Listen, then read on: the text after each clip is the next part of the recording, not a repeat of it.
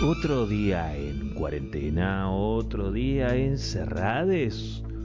¿Solos y solas como perros y perras? Sí. Pero con la mejor música. Otro día perfecto. Otro día perfecto. Conducen Ariel Ascurra y Fabián Paredes.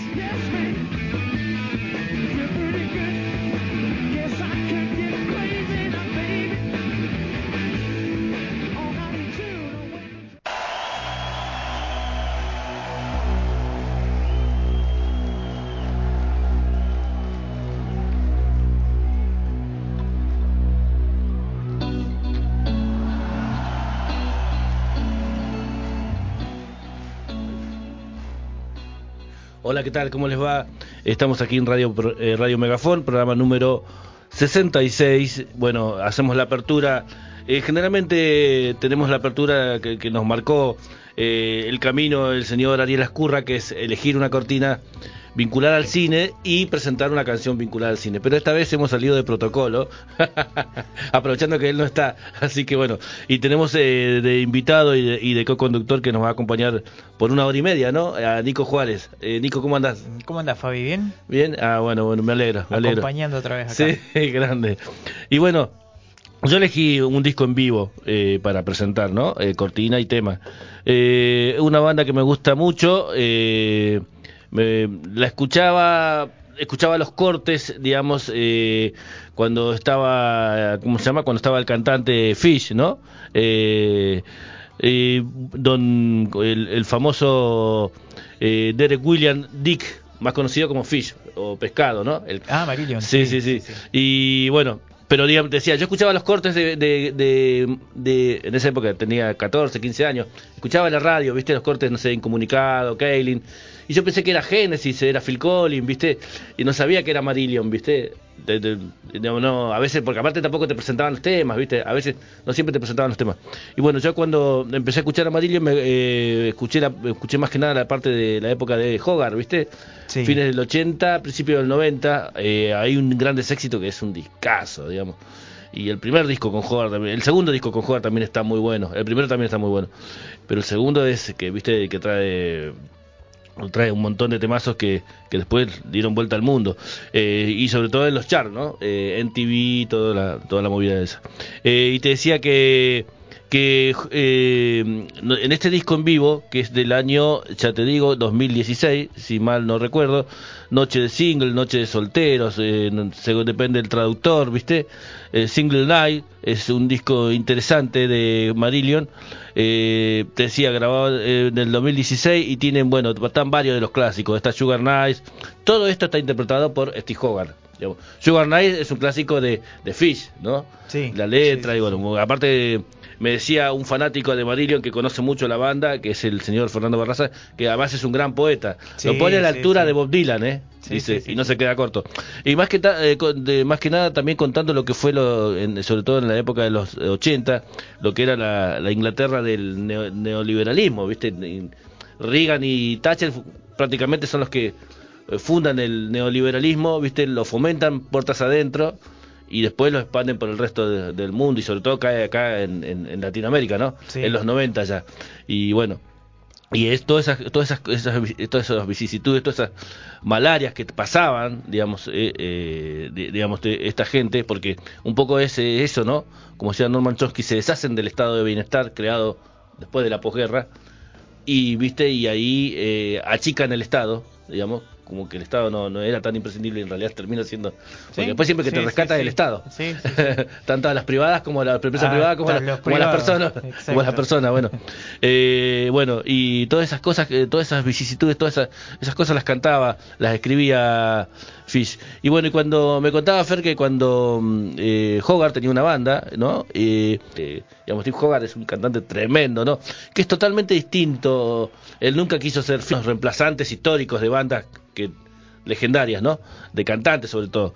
Eh, bueno, el lujo de hacer algunos temas que son difíciles de hacer, digamos.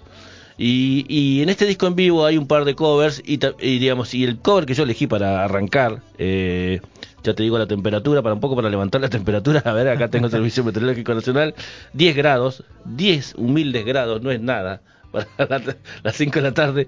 Eh, hoy querés, te- querés prender un fuego y tenés que tirarle nafta, ¿no? Para- Sí, sí. Porque la humedad del 32%, mira, 9,82 en los- hectopascales, punto 5. El viento oeste a 18 kilómetros, la visibilidad 15 kilómetros. Bueno, siempre decimos lo mismo que una eternidad para nosotros. eh, bueno, y te decía que que es difícil de interpretar y en vivo. Y bueno, él hace un clásico que lo ha- eh, en varios discos en vivo está, digamos, que se da el lujo y, eh, y- eh, de, de hacerlo, que es el famoso tema de, de Focus, ¿no? La banda holandesa esa que triunfó, que de rock progresivo que, que irrumpió en la música en- a principios de los 70. Eh, y bueno, nosotros nos vamos a quedar con esta, esta versión en vivo de de Marillion, inter- digamos, eh, versión en vivo, eh, interpretada por eh, Steve Hogarth, ¿no? En, en la voz, eh, Ocus Pocus, ¿te parece? Temazo. Dale, Temazo. vamos con Marillion. This is a song by a Dutch band called Focus. This is Hocus Pocus.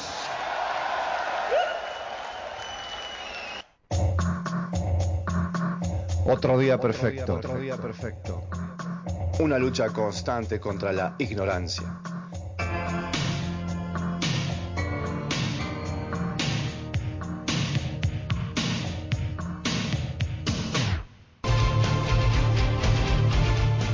Bueno, seguimos aquí en Otro Día Perfecto. Eh, voy a dar los teléfonos, Nico, eh, mientras escuchamos a Nightwish, ¿no? Nightwish. Nightwish. Eh, 299 eh, 627 4210. Repito, 299 6274 210. Para que se, se contacten, manden mensajes, sugieran especiales, sugieran canciones eh, en los sábados eh, venideros. Y bueno, ¿qué estamos escuchando, Nico? Bueno, ahora lo que estamos escuchando, como decías, es Nightwish. Sí. Nightwish, un, un temazo que. Que bueno, justo en- entre ayer y hoy lo empecé a escuchar mucho. Tema que me encanta, esta banda finlandesa en su. En su. En su segunda etapa, digamos, cuando ya la banda.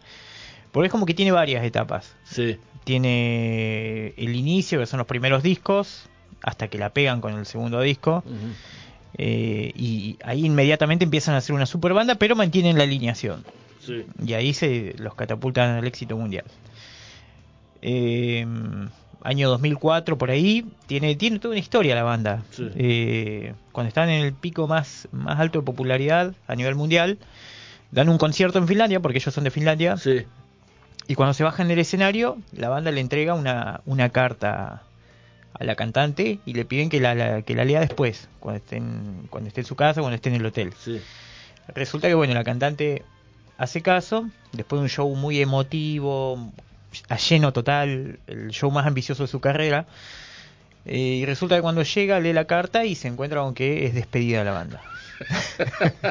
Son unos guachos, ¿eh? Eh, sí, lo que pasa Sí. es que eh, es todo un tema porque Sí. mm, eh, algo detrás. claro, eh, Nightwish es una banda que por en- eh, acá en Argentina Sí. eh, venía mucho, venía mucho porque había un Sí. sello por entonces que se llamaba NEMS. Y ella vivió acá también. ¿no? Claro, claro. Ahí Algo así como los Ramones. Claro, pero viene por ahí justamente la cosa. Ella, eh, entre tantas visitas de Nightwish, o a veces cuando venía ella solista, que venía con otras cantantes, eh, conoció al, al dueño del sello, que es un argentino. Sí. Eh, cuando conoce a este hombre, bueno, hay un enamoramiento y, Sí. y bueno, y se y forman pareja. Y a partir de ahí, este argentino que se casó con, con Taria, Taria Turunen, Sí. es el nombre de la cantante, es como que ella se, se aparta un poco de la banda, empieza a viajar en otros vuelos o en otras clases y siempre todo diferente de la banda. Empieza a tener otras pretensiones en cuanto a lo que eran estadías, entonces como que empieza a separarse, entonces la banda llegó un momento como que, Ah, que no le toleró venía, ni, claro. ni la alertó ni nada, fue directamente y, Claro, y sí, la sí, carta decía algo así Sí. como que ya la sentían lejana, ya la sentían en otro lado y bueno, Claro. culpando claramente a, al marido que bueno, Claro. que era el productor de la banda en Argentina y en. Brasil. Ah, mira vos, así que una argentina es metió la pata. Un Yoko Ono. Vendría a ser Claro, un sí, sí, argentino. Un argentino, sí, sí. Entonces, bueno, ahí inicia la carrera de ella como solista y Nightwish inicia una tercera etapa eh, que, que, bueno, le, le costó mucho encontrar a la cantante ideal. Ese es el tema, porque también a quién ponían. Claro, ¿no? Además estás hablando de Tarja Turunen es no solamente una de las voces más representativas del metal melódico mundial de los últimos Sí. 20 años, sino que estás hablando ya de una cantante eh, a nivel mundial muy muy prestigiosa. Sí, sí, sí, sí. sí, Eh, digamos, eh, son difíciles de, reemplazar. Bueno, acá lo vivió también Elezar. Elezar, claro. Son muy difíciles de reemplazar los, ca- la- las cantantes o los cantantes eh, líricos dentro Exacto. del rock, ¿no? Porque no los conseguía a la vuelta de la esquina. No, no, no, no, para nada. eh, no crecen en, lo- en los árboles. Claro, en el caso de Nightwish, a eh, Nightwish le llevó varios años eh, conseguir y preparar a alguien para que esté. Claro. Y, y cuando lo encontraron, grabaron un disco, no dio resultados, no, el disco no está entre los preferidos de, Sí, de la, de la lo- crítica sí. tampoco. Y, y bueno, y, esa etapa duró poquito y después tuvieron que pasar una cuarta etapa donde sí dieron con una cantante que, que quedaba con la banda, que ya venía de estar en otra banda, era, era muy querida, muy respetada, pero tuvieron que modificar bastante la propuesta como para que, Para que, como para que esta nueva cantante encuadre. encuadre, exactamente. sí, sí, sí. Y bueno, es un tipo de voz más, más natural. Ah, mira vos, sí, sí, sí, sí. sí. Así que bueno. Eh, y mira vos cómo todo esto sirve de antesala a lo que a lo que tenemos para escuchar. Porque justamente vos tocabas Elezar. Ujú. Hoy Elezar, eh, no, mentira, hace dos semanas Elezar lo anunció, la, la banda neuquina de Sí. Symphonic Metal, anunciaron eh, que, que al fin consiguieron cantantes. Sí. Ellos, los chicos, en el año 2020, antes de la pandemia, la cantante que, que los acompañó desde el primer día, con la que grabaron, Alejandra Barro, Sí. que con, con quien grabaron dos discos, eh, bueno, puso puso fin a su a su paso por la banda un paso muy significativo además porque es Sí. una es una música excelsa Sí, sí, sí, tremendo, mucho nivel. Sí. Eh, eh, no, no. Vos decís que tranquilamente lo puedes confundir a Elizar con una banda sí eh, europea o, Sí, sí, o sí, sí. americana, ¿no? Te la- te- si ¿no? Si no decís que son de acá, te comes el viaje. bueno y. Elezar justamente es una banda que trascendió las fronteras Sí, Es una banda que eh, tiene eh, tiene venta, muy buenas ventas de discos Afuera. físicos y digitales en el exterior, en lo que es Japón, lo que es eh, puntos de Europa como Bélgica, por ejemplo, en. Estados Unidos ha, ha vendido mucho. sí. Ellos tranquilamente podrían hacer una gira, sí. Hay Sí, que juntar los mangos sí. nomás, pero... eh, sí, juntar el mango y la y bueno y la disponibilidad, Claro, la exactamente. disponibilidad de, de- los músicos también, animarse, viste, porque Claro. pues también pasa por ahí. Pasa Claro. por ahí porque yo por lo menos no tengo dudas de que Lesar lo podría hacer tranquilamente. El tema es que, por, eh, por ejemplo, vos te enca- porque vos decís voy a una gira, ¿no? Como ha pasado. Y capaz que vas a una gira, bueno, planifica una gira de dos, un mes, ¿no? Pedís permiso en el laburo, juntas la guita, te vas. Y ahí dentro de la gira después saltan, eso se puede estirar dos meses, tres meses, otros Exacto, países. Y después, ¿cómo exacto. haces? Digamos. Tenés que animarte, tenés que termi- terminar largando, largando todo atrás. Exacto, sí, sí, en los ¿Viste? países donde hay es, muy, un- es muy loco y es muy arriesgado también, ¿no? Claro, claro, claro, porque sí, sí. en esos países eh, un género como este y una banda como Elezar que ya... Porque, claro, porque la van a ver de, de- de- de- a esos conciertos que va ponerle que van eh, que van a ver a, a él, a cosas, van a van a ver productores, van, viste, entonces Exacto. terminan viste diciendo, ¿y esto dónde estaba? Che, uy, pero, pero estaba en un ratito, ¿lo podemos llevar a tal lado? Viste, eh, eh, pasa así, ¿no? Exacto, bueno, con el, en el caso de digo es... un lenguaje muy Sí, sí, Sí. Bueno, en el caso de Elezar, eh, bueno, vos cuando vas a, a puntos donde, digamos, está muy aceitada el tema de la industria, sí, donde siempre están pendientes a ver qué, Claro. qué hay, qué, qué, qué- con qué pueden llegar a renovar la escena, el público ya lo tienen. sí. El público ya lo tienen. Y la otra parte aceitada, que es la del booking, la de la producción, todo, ya... Los eh, escenarios también, digamos, Claro, exacto, la infraestructura también. Todo, todo, sí. Eh, los lugares ya lo- eh, tenés los productores que a la banda justamente se fijan eso, que la banda ya sea un producto, Claro. que el ESAR lo es. Sí. Y, y ya teniendo el producto, que ya tienen todas las aristas que envuelven al, al artista, como para comercializarlo, para, Sí. para generar una atención y que haya una demanda, y sí, yo eh, por eso siempre a Elezar se la considero una banda con mucha proyección. Claro. Así bueno, eh, bueno, Elezar, eh, previo, sí, los primeros días de la pandemia fue cuando Alejandra se, se va de la banda y desde ahí empezaron a empezaron un nuevo camino de búsqueda, Ujú. Eh, empezaron a audicionar cantantes, cantantes de todos lados. De hecho, si vos te metés en las redes sociales de la banda vas a ver las audiciones y vas a Vos estás hablando de los primeros días de la pandemia, casi dos años. casi dos años. Ya estamos saliendo eh, de esta pandemia o de la pandemia, estamos, viste, o conviviendo, aprendiendo a convivir Claro. con la pandemia, porque no se fue la pandemia, pero la aprendemos a través del, estamos aprendiendo a convivir, a, a, viste, muchas aperturas, viste, el plan de vacunación, Eh, Claro. Todo eso ayudó a, a, como te decía, a convivir.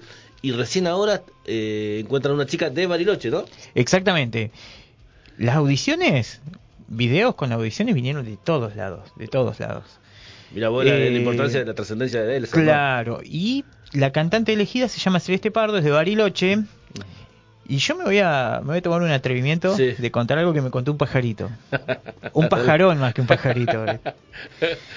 Eh, No va a terminar en el fondo tengo, del río ese tengo pajarito, ¿no? entendido, tengo entendido que cu- no. tengo entendido que cuando las audiciones ya Sí. estaban llegando a su fin, Sí. cuando ya estaba, cuando ya llegaban momentos de decisiones, Sí, a último momento cae un videito más. claro. Cae un ¿Qué es lo videito que más. pasa siempre? Claro, cae un videito más de una persona que la banda conocía de hace mucho tiempo. De una banda que, que se venía de Bariloche a verlas a la banda. Ajá. Y no sabían que cantaba. Nadie sabía que cantaba. Y que cantaba y que la, y que la tenía recontra clara con este género. Mm. Resulta que bueno, ese último videito que cayó, esa última audición fue la de Celeste Pardo, que es la, la que se ganó el lugar. Y que bueno, y que ya de, de antes tenía, tenía el cariño de los integrantes del ESAR, que bueno, Sí. nadie sabía que cantaba. Claro, Así claro, que bueno, ella Ah, fue la, fue la elegida. Eh, hoy, al mediodía, subieron un, una, subieron un videíto de dos Mm. minutos Sí.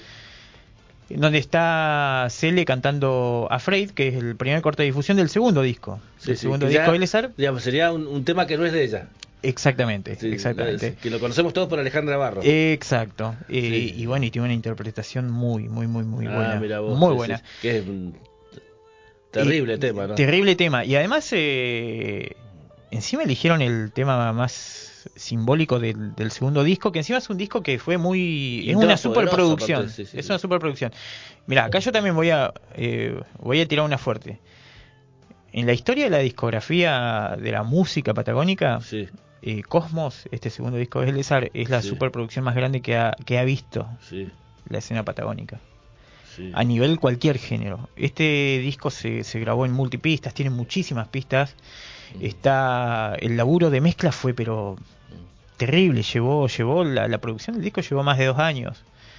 Eh, y lo mandaron a, a Europa, en un estudio de Francia, Sí. en, un, en un estudio de, de, de mucha tecnología, se, se masterizó allá, en un estudio eh, que es eh, especialista en el género y Mm. en la música progresiva. Por eso el audio, el audio de este disco, el, el mastering es. Impresionante, es eh, eh, te deja con la boca abierta, ¿viste? No no no, no aparte, parece ser mm, algo de acá, ¿viste? Claro, aparte eh, vos decís, bueno, llega el material, ¿no? Llega eh, a Fire, ¿no? La canción, ponele, llega el disco. Y los, me imagino los tipos, los, los, los ingenieros, ¿no? De sonido, productores, van, y, y acá, ¿qué pasa acá? ¿Qué, qué- por qué hay un bandoneón? ¿Por qué hay un...? Claro. ¿Viste? Es muy loco Claro. eso, ¿no? Dentro de un contexto que ya está estructurado dentro de la música. de- Claro. Bueno, Elizar, por ejemplo, Eh, tiene y que quedó, digamos, de una forma fantástica, me parece a mí. Claro, claro, claro. Yo- Bueno, la historia de Elizar justamente es muy eh, está buena como para hacer una peliculita. ahí que la rompe, Sí, sí, sí, sí, Sí, sí. sí, sí. Pero Elizar tiene una tiene para hacer una linda peliculita de su carrera, de sus inicios, porque todos la hemos conocido a Elizar cuando participó de aquel Operación Triunfo. Ah, cuando había un jurado sí, sí, sí. y ellos competían entre varias bandas que al final de las bandas incluso ganadoras que llegaron a la semifinal creo que no existe ninguna No. Eh, y, y bueno y siempre fue eh, costó entender por qué ellos no llegaron a la final pero bueno eso es por claramente cuestiones costaba- comerciales Vos digamos. fíjate, aparte aparte costaba acá, me acuerdo que costaba acá que los convoquen de la confluencia, cuando ya eran claro. una terrible banda. O la mandaban a los, a los, no la mandaban al escenario principal, la mandaban a primero a confluencia, creo que al, al- a, los, a los escenarios alternativos, ¿viste? Claro, claro, claro. Viste, Bueno, Elezar, por ejemplo, eh, empezó a convocar, en un momento empezó a convocar, mostró cierta madurez, Mm. sacan un primer disco que fue un éxito, Sí. porque ese disco les valió Le abrí la puerta. cinco, cinco años de, de estar presentándolo continuamente en todos lados. Lo llevó de gira por Rosario, lo llevó de gira por Buenos Aires, lo llevó a ser eh, única banda soporte de una de las bandas Mm. más importantes del metal mundial del género que se llama Épica. Sí. Eh, lo llevó a tocar en salas a lleno Mirá total, sí, encabezó dos veces shows en Buenos Aires Sí, sí. y ahora vuelven, Claro, este año toda- vuelven. Todas estas cosas las sé por vos porque aparte Yo los conozco a los, a los hermanos, hemos charlado, viste, hemos- y no son eh, chicos que se están vendiendo constantemente y te, te- te- digamos, y esto lo sabés vos porque vos has estado en detrás de escena, porque has sido parte de la banda, digamos. Sí, sí, sí. Y bueno, pero está buenísimo eso. Sí, bueno, y eso, eh, eh, ellos eh, también tienen mucho mucho respeto por, por su gente y por lo que hacen, por lo que hacen. De, Sí. to- todo lo que hacen está está muy bien estudiado, está muy bien hecho, no dejan ningún cabo suelto. Los tres años, dos años y pico de producción, tres años que llevó este disco, este Cosmos, eh, se demoró por eso, por lo minucioso que ellos son y justamente por eso, porque no les gusta que nada quede, quede ahí.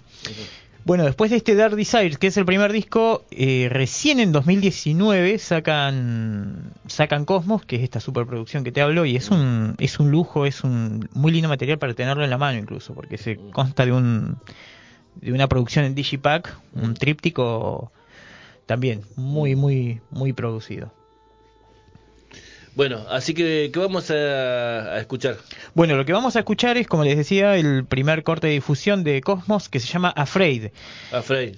Acá la banda en este disco en Cosmos, además de ponerse un poquito más progresiva, un poquito más compleja, también le agregan otros ritmos Mm. como el tango Sí, sí, a sí, su metal melódico. sí. Así. Así que escúchenlo, si no, si no lo escucharon nunca, les va a encantar. Bueno, nos vamos a quedar con, con Elezar y Afraid.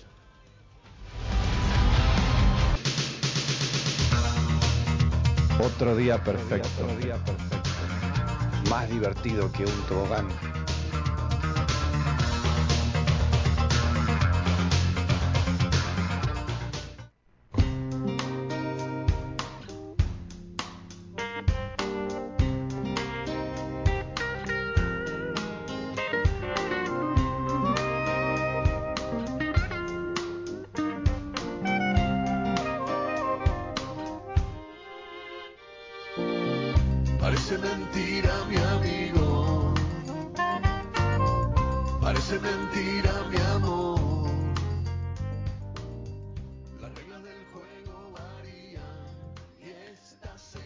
Seguimos aquí en otro día perfecto. eh, la hora es las 18 horas.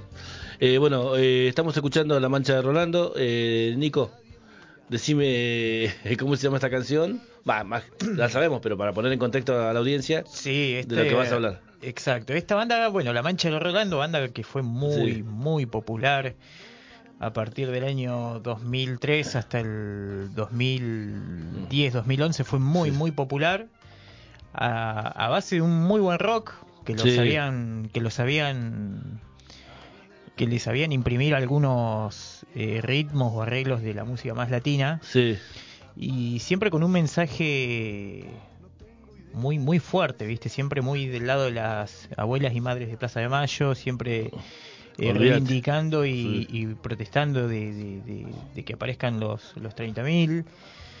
eh, Eh, sí lo- lo- los, eh, los, los nietos. Los nietos, claro, una banda que eh, por lo menos su cantante se puso mucho, se, se metió muy muy fuerte en esas en esas cuestiones. Sí. Eh, también mil- militó mucho para el para el peronismo, lo que y eso eso le valió que, que la banda sea le den la espalda y la castiguen incluso desde Sí. los medios del frente, ¿viste? Sí, sí, sí, sí. sí. Porque eh, estar en, sí. en el máximo estrellato, solo por eso lo, bajaron. Yo, eh, yo tuve una experiencia personal con ellos. Eh, pude trabajar varias veces, Mm. asistí a algunos conciertos que ellos hicieron en alguna que otra cárcel y, y tenían mucho eso de la, eh, de la conciencia social. Sí. Esta canción es impresionante, por ejemplo, La Sequía. Porque más que, o menos... que, que generalmente por ahí eso no, no eh, molesta obviamente ¿no? y hoy hablamos viste fuera medio de aire de que muchos periodistas comunicadores no, no les gusta decirte de, de dónde se paran digamos Claro, viste es feo decir eh, viste soy de derecha claro. al aire no Eh, entonces eh, usan estos términos viste no yo no soy ni izquierda ni de, ni de derecha político no quiero entrar en la grieta todos esos discursitos viste tibiones viste sin decir de dónde estás parado viste Exacto. y, y terminando justific- justificando cosas viste atroces no Claro. sí sí sí, y bueno Sí, tener como único fin pegarle a la, a la militancia, por así decirlo. sí sí sí sí Bueno, el caso de la Mancha Rolando, por ejemplo, de ellos eh, si bien sus primeros discos se basan mucho en lo que pasaba en, en los barrios, en, en las veredas, Mm. después se fueron abriendo a, a causas que son más, más históricas, a, a las horas más, más oscuras de la historia. Sí, el, o el famoso eh, eh, Arde la ciudad, ¿no? Del Exacto, Mundial claro, del que- 78. exactamente. Que habla de eso, ¿no? Que también... Bueno, de un- hecho en sus, en sus videos aparecen como, como actores eh, algunos sobrevivientes de la dictadura. Mira vos. Eh, bueno, siempre fue una banda que estuvo muy... eh, siempre estuvo haciendo cosas por, eh, por la gente, por, por... Yo recuerdo que han, hacían a veces conciertos en, en, en villas, ¿viste? Sí. lugares donde por ahí la, la, la cultura o la música o el espectáculo no, no, no llega. Yo los vi acá, vi... eh, Los habré visto 20 minutos que vinieron a tocar acá atrás en el patio del Rucaché. Ah, frente sí. al, al. ¿Cómo se llama? Al. Eh, al Carrefour. Al Carrefour, claro. Ahí Sí, los vi sí. una vez. Cierto, cierto, cierto, estuvieron ahí. Han venido muchas veces. De hecho, siguen viniendo, estuvieron en la fiesta del pionero en creo que en octubre Mm. del año pasado. Y tienen una preferencia, ellos vienen siempre a, a Centenario en una chacrita donde les gusta pasar, ¿viste? Por Claro, lo menos a su cantante, que digamos es el único eh, miembro original. Y este tema, la sequía, es muy interesante porque sintetiza en, en los estribillos eh, eh, cómo ha sido tratado el, el pueblo latino a lo largo de, de la historia. Mm, mm. Así que bueno. Y esto me da pie para. Siguiendo en la misma onda, ¿no? Eh, Sí, sí, sí. Al, al- Temática al social. rock and roll barrial con temáticas sociales. Eh, justo dije, bueno, voy a la Megafon. Y siempre digo, ¿qué, qué se puede llevar a la Megafon? Algo, algo que vaya, pero de, lleno a la Megafon. Y hace un tiempo, hace un año y medio más o menos, me crucé con esta banda que se llama Mambotango Rock. Mm. Que es una banda que existe, por lo que puedo indagar, desde el año 2010. Son de Villa Bosch, de Buenos Aires. Y es una banda que eh, también tiene. eh, habla mucho sobre la. eh, sobre las. Las luchas sociales más. eh, que, que más se están dando. sí. Que más se están dando. Hablan mucho justamente de la, de, de la marea verde. También hacen mucho hincapié en cómo en cómo hemos sido cómo no, o cómo nos tratarían eh, de subversivos a los que estamos de este lado. Claro, ¿viste? sí, sí, sí, sí, sí. Eh, y, y rescata mucho, muchas cuestiones. De hecho, el, el nombre ya te dice mucho, porque eh, Mambotango era la, la balsa, esa barca que le dieron al, al Che Guevara para cruzar el río Amazonas y, y escapate porque te, te van a agarrar, ¿viste? Entonces eh, ya, ya viene con... Es una banda muy, muy cargada de ideologías. Y este tema en especial que se llama Combativo, eh, desde que lo escuché yo dije, este tema tiene que ser cortina de algo o tiene que estar presente en algún momento Sí. en la megafon, justamente por por todo lo que dice la letra y todo por lo que por lo que significa estar acá en esta radio. Así que nos vamos a quedar con combativo. Combativo de eh, Mambo Tango Rock. Mambo Tango Rock. Bueno, nos quedamos con un eh, combativo de Mambo Tango Rock. Temazo.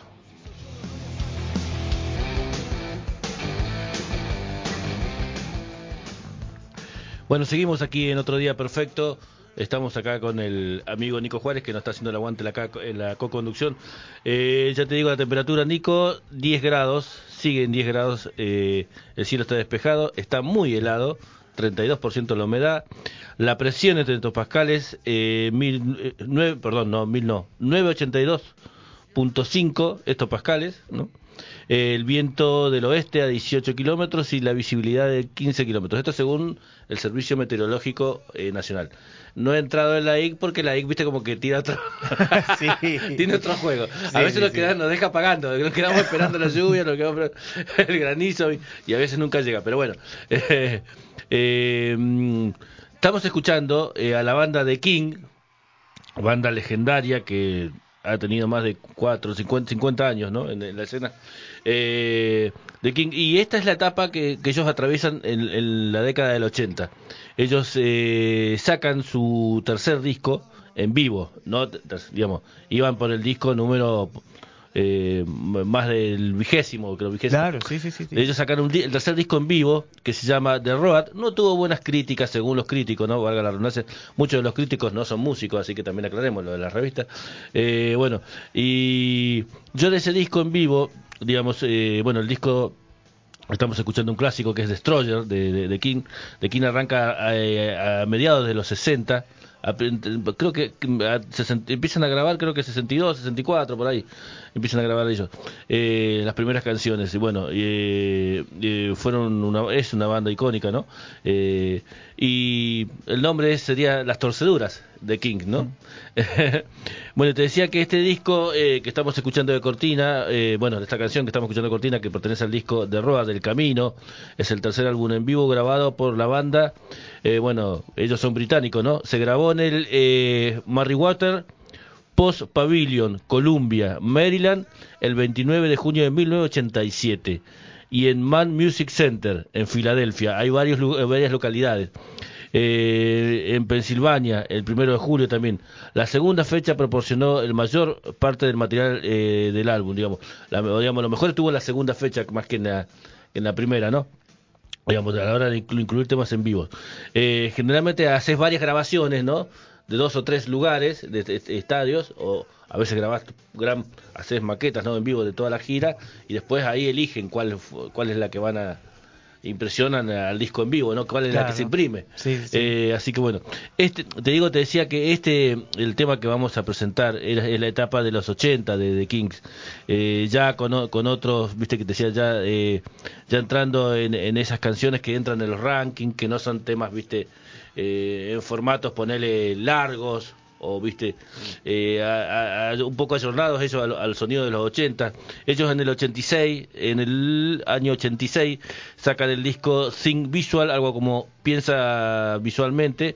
Como te decía era el vigésimo segundo álbum de la de estudio de la banda. Y bueno esa gira de ese disco da eh, por- eh, da eh, lo que sería el disco este no el del 87 que es el el camino digamos la gira presentando ese disco eh, da de este disco en vivo. Y nosotros, eh, bueno, quería traer algo en vivo de The King, que me, que me gusta y que siempre me olvido de poner o de buscar. Eh, Ariel ha traído de The King, ha presentado. Eh, bueno, pero yo quería presentar esta etapa, eh, que es un tema, un clásico, de, uno lo escucha, eh, se ha sonado mucho en las radios en los 80, a fines de los 80, principios de los 90, que es Lost and Found, que es el, el, el famoso perdido y encontrado, digamos. Claro. Eh, es un tema bien FM todo, pero bueno, traje, eh, me, como lo encontré en, una- en un formato en vivo, me gustó más traerlo en un formato en vivo. Eh, así que nosotros nos vamos a quedar en esta en esta etapa de son las 18 horas con 17 minutos nos vamos a quedar con The King ¿qué te parece? ¿en vivo? Bien, bien. Lo- Los creadores de You Really Got Me. sí Eh, perdido y encontrado en su formato en vivo Los and Found I'm working 40 hours. Bueno, seguimos aquí en otro día perfecto, aquí en Radio Megafón. Voy a decir el teléfono para que se comuniquen, 299-627-4210. Nos pueden pedir una canción, digamos, la programamos para el otro sábado, un especial, que hablemos de alguna banda, algún artista, solista, alguna rockera, rockero, lo que quieran, eh, lo- nos piden, nos, mandan un mensaje o simplemente nos dicen de dónde están eh, escuchando el programa, de qué parte, de qué ciudad, y bueno, y los saludamos al aire. Así que... O algún soundtrack. algo- Claro, algún algo, soundtrack, sí. Algo relacionado Sí. a la música de las películas. Sí. bueno, nosotros estamos, digamos, eh, eh, si bien nos, nos gusta eh, traer algo del blues, ¿no? Y traje un personaje... eh, Es muy- una debilidad para vos. sí, sí. Y traje un personaje atípico, descono- casi desconocido, pero que influenció tremendamente a grandes músicos. Estamos hablando ni más ni menos de, de John Guitar Watson. Esta- eh, la canción, muchas de sus, de sus canciones, de sus títulos estaban muy eh, vinculadas, a ver cómo la podría decir. Eh, tenían un, a veces un, tim, un, un, eh, un toque sensual, ¿viste? O sexual, ¿no? Eh, bueno, eran los años 60, 50, 70, ¿viste? Eh, te digo porque él arranca desde muy joven, ¿no? Pero bueno, si bien era un artista de blues, eh, fue variando su sonido. Eh, te decía, bueno, Johnny Guitar Watson, es el muchacho que estamos escuchando, eh, es uno de esos eh, nombres que han caído injustamente en el olvido, dice el artículo. En los eh, 50 llevó la guitarra al espacio con su estilo innovador y llamativo. Sin necesidad de púa, encontró un sonido vocal en la mejor eh, tradición del blues tejano. No era el blues del Delta, ¿no? Obviamente, haciendo cantar a su guitarra. Eh, en los 60 se coronó eh, como el gángster del amor. Hablábamos de, ¿no? de, la, de, la sexuali- de lo sexual de las letras, ¿no? Que quizás hoy ya no tendría que cabida, ¿no? No. en los tiempos que corren, obviamente. Eh, decía, en los 60 se coronó como el gángster del amor y en los 70 emergió como ícono del funk. Vos imaginate cómo ha ido mutando su música, digamos. Eh, su huella se puede ver en gente tan variada como Eta Jane, Franz Zappa, digamos, fíjate la gente que influenció. Y escuchar el sonido en las guitarras, en las canciones, y ves mucho de, de él en, en estos artistas, ¿no? Eh, decía, Eta Franz Zappa, Prince, Hendrix, el mismísimo Hendrix, Steve Miller, pero Watson, Watson nunca, eh, nunca eh, alcanzó la fama de sus admiradores. Claro. Así que imagínate. Eh, pero bueno, eh, nosotros vamos en, la, en esta primera etapa, de, en esta primera presentación de, de- que trajimos dos canciones de, de John Guitar Watson, nos vamos a quedar con El amante de Superman o Superman Love o Superman Lover. ¿Te parece? Dale. Vamos con John.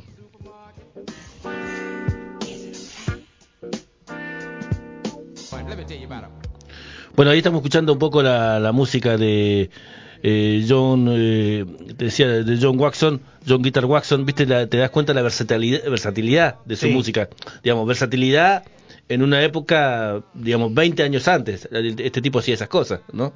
20 o 30 años antes de que aparecieran estos monstruos que estábamos nombrando, que, que fueron influenciados por, por él, ¿no?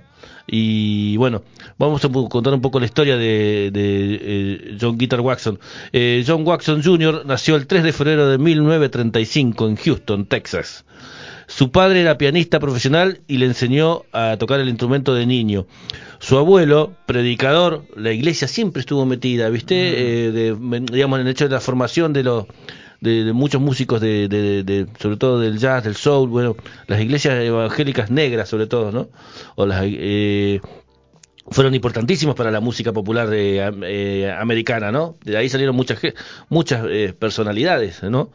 Eh, te decía, eh, su abuelo era predicador, eh, tocaba la guitarra y le prometió a su nieto regalarle una, eh, regalarle una, siempre y cuando eh, se mantuviera alejada de lo que era la música del diablo. ¿Cuál era la música del diablo? El blues. El blues. Bueno, eh, el pequeño Watson eh, consiguió una guitarra, pero eh, las primeras notas que, que se le salieron de, de ella fueron puro blues, o sea, que al estilo eh, al, eh, al estilo de, de su admirado Clarence Brown, uno un blusero de, de la primera época, ¿no?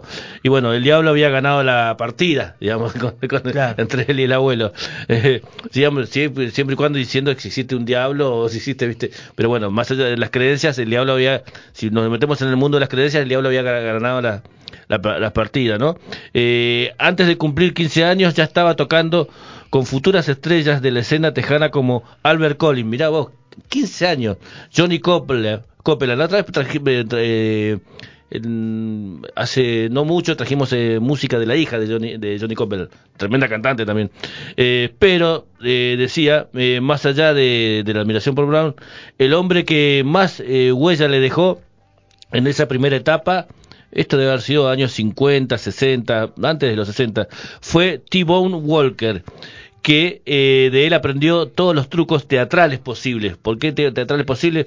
Como tocar con la, por la espalda, digamos, ponerte la viola atrás y tocar, o tocar con los dientes. Esto lo hacía T, eh, digamos, eh, T-Bone Walker, lo hacía, andás a ver, en, en la prehistoria. Después lo, lo empezaron a hacer músicos del metal, músicos del blues, músicos británicos, ¿no?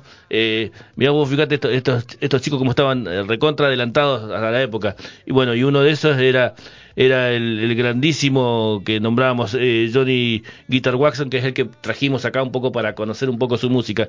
Y bueno, vamos a cerrar este especial de, de John Guitar Watson, digamos, y acá sí voy a poner un blues, porque hemos escuchado, no hemos escuchado blues, si bien es un músico de blues debido a su versatilidad, digamos, le entras a él, pero escuchás otras aristas, ¿viste? Claro. Terminás escuchando otras cosas. Claro, sí, digamos. sí. Pero sí, acá elegí un blues para cerrar, que eh, está buenísimo, a mí me encanta. Bueno, a mí me gusta, me gusta mucho el blues, ¿no? Pero me gustan, bien, me gustan mucho también la- las aristas y las mutaciones que también tiene el género. Eh, te decía, nos vamos a cerrar este, este pequeño especial de John Guitar Waxon con I Want You, Tata, You Baby algo como quiero quiero el tata you baby o algo así. No no no no, no pude traducirlo bien que es el tata viste pero bueno así que nos quedamos con, eh, con cerramos este bloque de Johnny Guitar Waxon. Búsquelo en, Spotify chusmelo escúchelo es interesante. Eh, digamos un tipo que fue admirado por estrellas grosas grosas no eh, y bueno, el tipo murió casi, digamos, no voy a decir la clandestinidad, pero en el olvido. Nunca logró la fama de sus admiradores, ¿no? De sus admiradores que también le copiaron la eh, su, música, ¿no? Así que bueno, nos, queda, nos cerramos con este temazo, este blusazo de John Guitar Waxon.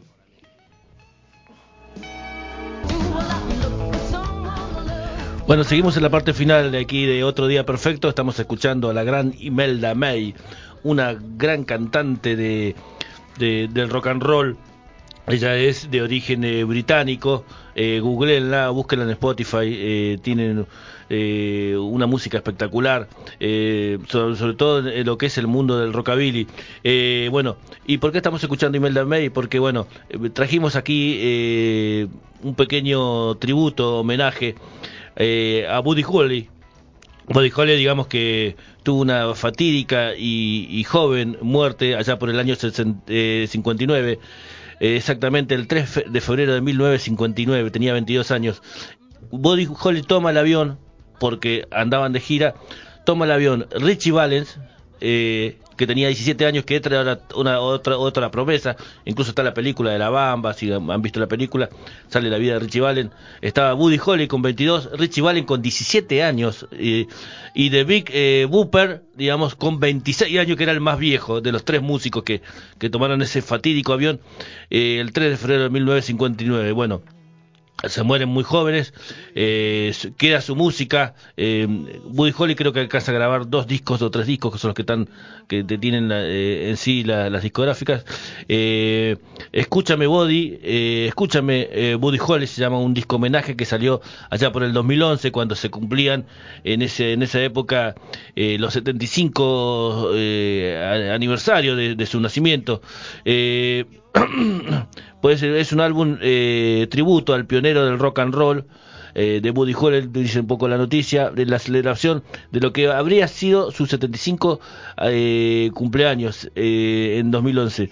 Del álbum fue lanzado por eh, Berber eh, Forecast en Estados Unidos el 6 de septiembre del 2011, cumpleaños de Billy Holly fue el 7 de septiembre de 1936, digamos, él nació el 7 de septiembre de 1936 y por eh, eh, One Entertainment en la misma fecha eh, en Canadá, ¿no? La serie de lanzamientos internacionales, bueno, porque fue un homenaje a nivel internacional, ¿no? Eh, incluye lanzamientos de Victor Entertainment en Japón, bueno, eh, Wars Record en el Reino Unido, bueno, y ¿por qué? Porque habían artistas de- de- de todos los palos, ¿no? Tenías, eh, eh, yo diciendo, escuchábamos a Billy, a pero tenías a Chris Isaac, tenías a Ringo Starr, tenés a, a Jess Lime, grandes artistas, Stevie Nicks, y bueno, nosotros eh, en esta primera etapa del homenaje, de este humilde homenaje que, que queremos eh, recrear o volver a escuchar o mostrarle a, a la- a los oyentes de la radio Megafon, vamos a escuchar la canción que grabó la gran Stevie Nicks, una gran cantante, gran cantante de, de- rock, de pop, eh, digamos que es un, en- en- dentro de lo que es el homenaje a, a, a Billy Hol- eh, a, a Buddy Holly, eh, te decía que es una cantante que a mí me gusta mucho, eh, bueno, y a quién no, ¿no? Eh, eh, por todo lo que representa ella como, como música y, y, bueno, y su talento. Y bueno, nosotros nos vamos a quedar en esta primera etapa con... Bueno, seguimos Seguimos en la parte final de Otro Día Perfecto, ya casi terminando el programa. Estamos escuchando ni más ni menos que al gran Ringo Starr con Thinking It Over, algo así como Piénsalo. Un clásico, eh, ustedes esta canción dicen, uy, qué temazo de Ringo Starr.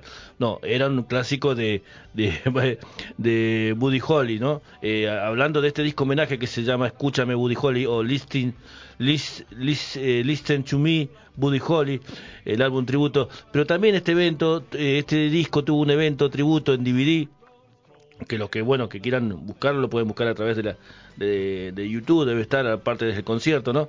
El evento de tributo realizado por el Music Box eh, Theater de Hollywood el 7 de septiembre del 2011 celebró lo que habría sido el 75 cumpleaños de Buddy, ¿no? Eh, producido por eh, Songmaker, eh, con Peter Asher actuando como supervisor musical, productor y y Wadi Wauchel como director musical del evento, ¿no? El evento reunió a los talentos de, por siempre tirar nombres como Polanca, Michelle Brands, bueno, Starship, Sharon Corbin, Live Lovett, Raúl Malo, eh, el, el gran Graham Nash, la, la mismísima y, y grandísima Stevie Nicks que la habíamos escuchado nosotros antes, un ratito antes, Jane Burton, Albert Lee, bueno, no, eh, Keith Richard, Ringo Starr, Jason Brown, bueno, David Campbell y otros que fueron inspirados y tocados, ¿no? Eh, por la música de Holly. Compartieron recuerdos a través de mensajes en video. Eh, bueno, la viuda de Buddy, eh, María Elena Holly, sentada junto a Phil eh, Everett, estuvo presente y cantó todas las canciones, ¿no? De, de todos los artistas que iban subiendo y homenajeando al, al gran Buddy Holly. Y nosotros, bueno, vamos a cerrar este, este disco homenaje con un con un muchacho eh, músico, productor, digamos, eh, compositor. Él se ha encargado de darle sonido a muchos discos de, de- artistas de rock, ¿no? Hablamos ni más ni menos que el gran Jeff Lynne, que nosotros tenemos un, teníamos un, tenemos un micro que se llama El Universo de Jeff Lynne, ¿no? Que presentamos todos los discos que él produjo, de, distintas eh, bandas, solistas, artistas. Eh, bueno, y acá él estuvo, eh, no se quiso quedar afuera de este homenaje, y él graba la canción Word of Love, algo así como Palabras de Amor. Así que nosotros cerramos, eh, bueno, este homenaje a, al, al gran Buddy Holly con este hermoso tema, esta hermosa versión que a mí me gusta mucho de Jeff Lynne, que es eh, tema obviamente de Buddy Holly, eh, Palabras de Amor. Ahí vamos con, con Jeff Lynne. Bueno, seguimos aquí en otro día perfecto. Estamos haciendo una- un pequeño pase y adelanto de los inclinos de la noche. Así es. Eh, bueno, ¿cómo estás, eh, compañero? ¿Bien? ¿Qué tal, Fabián? ¿Cómo andás? Bien, Buenas bien. tardes para toda la audiencia. Hola, Cami, ¿cómo Sí. te va? Eh, Bueno. Ya desde, desde más tempranito, Sí, acá sí. molestando. Y bueno, nosotros el, el- digamos el, el sábado pasado trajimos un disco del, del Cucuza Castielo, ¿viste? Sí. Eh, con su proyecto musical La Menezunda, Tangolencia Rockera, que es una frase de, de Luis Alberto Spinetta, ¿viste? Y él para no para no ponerle tango rock dice Tangolencia Rockera, ¿viste? Sí. Y es una, una buena definición. Eh, y bueno, estábamos hablando fuera de fuego. Fue, este disco es, es muy interesante porque ahora estamos escuchando Cemento, ¿no? Sí. En formato de guitarra. Es una canción de autor, eh, no es un tango clásico, sino un tango hecho eh, y que habla, bueno, de un mítico lugar del, del rock eh, Claro, en Buenos Aires. Estados Unidos, y lo, uno, claro, tres, sí, sí, sí. Y lo, lo, lo, lo- viste, como con cierto, eh, un po- un poco de recuerdo y rencor, viste, Y- Eh, que, lo, que la- lo relatan, es muy interesante la y con un, algo de humor también, Bueno, ¿no? Ce- Cemento, Eh, no, sí. no solo su ubicación en, que en la zona de, de San Telmo, de San- Sí. la zona de, de Montserrat, que Mm. era eh, específica también de, Sí. de lo que eran los arrabales porteños después, sino también su, su propia sordidez. Claro, eh, sí, sí, y, sí, sí. y- y el dejo de melancolía que nos deja casi Sí. 20 años de su, de su cierre, que significó cierre. un montón de, exclusión sí, sí, sí. cultural post-cromañón. Claro, sí, sí, sí, sí, totalmente. Y bueno, eh, un poco el disco de, del Cucuza habla del rock y los vínculos que presi- pensar de que muchos piensan, dice que, que el tango es de viejo, que los rockeros son medios boludos, y hablaban, dice, eh, están, más, están más vinculados que no, dice, incluso daba el ejemplo, ¿no? De- del caso de, de irresponsables. Claro. Decía, vos escuchás irresponsables, dice, decía Cucuza. Que, que no, una persona que nunca lo haya escuchado eh, en el formato de los babasónicos, escucha el tango y piensa que es un tango, Sí, digamos. de hecho lo, lo charlábamos justo el otro día, Sí, me sí, comentabas sí, ese caso y yo te contaba que había estado pensando en el, en el tema del colmo de Babasónicos, que también porque es una poesía eh, que a mí me da la sensación de, de, de- digamos, de- de- del género tangui- tanguero, pero de una manera fantástica, ¿no? Sí, sí. Eh, no solo por lo que expresa, sino por lo que siente quien lo está cantando. Es muy interesante. Sí, Eh, sí. Y bueno, vos sabés que, bueno, eh, eh, uno de, de los temas que, que elegí, digamos, eh, era- había un pequeño documental cuando estaba el, el Cucuza Castillo y el hijo, y tenía una remera de Cerati, ¿no? Sí. o sea que Cerati no podía quedar afuera de este, de este homenaje del tango. Claro. Y él tiene, hay tangos, por ejemplo, eh, Rubia de New York la une con Sí. La Rubia Tarada, Sí. ¿viste? Y en, en algún punto les encuentra la- el vínculo, ¿no? Tal como diciendo la cama libre como la yumba. Eh, tiene la particularidad. Vos decís, pero bueno, ellos en algún punto lo- lo- eh, astutamente, ¿no? Eh, Sí. le, le hacen el vínculo. Son dos, dos temas en uno. Y bueno, y yo escuchaba Bocanada, y claro, y Bocanada, la letra de Bocanada la une con tabaco. Claro. Y sí. está muy bien relacionada, porque tabaco, viste, también eh, es un tema que, que habla de eso, ¿no? De, don, eh, José María Contursi, que era el... eh, vos ayudar porque vos- a mí me gusta mucho el tango, viste, yo lo, lo, Sí, sí, sí, sí. lo, lo- leí a través de, viste, de autodidacta, no soy ningún erudito, nada. No, no, y era todos hijo de, de Pascual Contursi, ¿no? Sí. Todo un personaje del tango. También, Sí, sí, cierto. sí. Y, y, y es muy loco porque se repitió, generalmente cuando son artistas, viste que son cantantes, por ahí queda, ¿no? Pasa del gen el talento al otro, pero Sí. es muy difícil en lo compositivo, ¿no? Sí, de que es Pascual cierto. Contursi, viste... Es, es- es- es cierto, es cierto, y, y también eh, eh, hay muchos nacen con, con- ya con esta estrella prefijada de ser el hijo de, y, Y por ahí tienen el don, y Sí. después no lo, no- no lo logran terminar de explotar debido a, digamos, A la presión. a la misma presión social que se genera cuando cuando uno en realidad se siente o se termina si- sintiendo observado en, sí. En algo tan expresivo e íntimo que, como lo es la poesía. Claro, sí, sí, sí, sí. Pero aparte me acuerdo que eh, me, me contaban, bueno, me gusta mucho, eh, me gustaba en su momento indagar con gente grande, gente mayor, viste que, y, y también cuentan las, las historias, los libros, que antes se presentaba un tango y iba el autor, digamos. Claro. Y si iba al cabaret, que no es el cabaret que estigmatizado que conocemos, eh, o que conocimos ponerle en la década de los 80, 90, ya en la etapa No, de, no, de no, caída, estamos hablando sino de era un lugar espacios como de baile, de baile, de cosas participación, de sí. participación, y bueno, y se presentaba, digamos, tenía que estar el, el autor generalmente cuando se presentaba un tango. Sí, ¿no? de, de hecho, eh, bueno, es interesante porque eh, yo justo hoy traje para el programa, vamos a charlar un poco sobre Mm. de historia argentina para la etapa de los 25 de mayo de 1810. Ujú.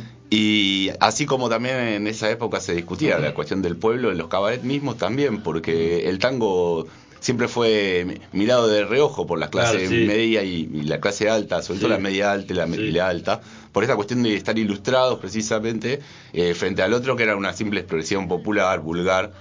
Y es el cabaret el espacio en el que, el que los termina encontrando, más allá de que la clase Claro. alta, por ejemplo, Porque la eh, van hipocresía de, de la clase alta Exactamente, se ¿no? encontraba con el, la- el- y que terminan gestando también ellos mismos eh, ese tipo de presión social sobre el resto de los sectores Sí. eh, por, por el por el hecho de querer conformarse o de participar o de ser parte de Eh, así que bueno es, es- el, el- el tango envuelve yo creo que no es ajeno a, a la historia argentina y no es ajeno a lo que es el desarrollo y las representaciones populares. Es claramente una pasión en ese sentido no que no, no es simplemente un género sino que es una cultura Claro, sí, sí, sí, sí, sí, sí, sí. Y bueno, ¿qué vas a traer además del...? No, vamos a estar charlando un poco sobre, bueno, yo no... Sin spoilear mucho, mi, ¿no? Mi, decir- mi- mi labor docente me, me impide, no, no me impide, o me impide en Sí. realidad, eh, tratar de evitarlo en, en determinados espacios en los que tra- trato de correrme, básicamente, vale Sí. la redundancia, ¿no? Eh, pero bueno, quiero... A mí me da la sensación de que, de, de que a todo hay que llenarlo de sentido y uno cuando tiene un micrófono también lo Claro, tiene sí, que sí, sí. completar. Y es interesante resignificar por ahí hechos del pasado, como lo fue el 25 de mayo, y, y ver que, que los tangos también acompañaron esos, esos movimientos, Mm. esos, esas, esos acontecimientos que fueron liberando la patria de a poco, obviamente 100 años después, pero como parte de la conmemoración, y como también en 20, 15 años tangos con el mismo nombre tienen unas posturas políticas eh, completamente opuestas, como lo vamos a ir, lo vamos a ir charlando. Ah, mira, pero sí, sí, Sí. interesante. ¿eh? Sí, sí, Sí, sí, así que bueno, los invitamos a quedarnos. eh. Bueno, bueno, y nosotros nos vamos a despedir, te agradecemos que, que Por hayas favor, estado acá Fabián. Eh, era otro día perfecto, bueno, hacer el pase y nos vamos a quedar con esta bocanada Fit Tabaco. Como Me parece beat, fantástico. Tabaco, ¿te parece? Me parece Dale. bárbaro. Bueno, gracias. Bueno, gracias a vos por el espacio.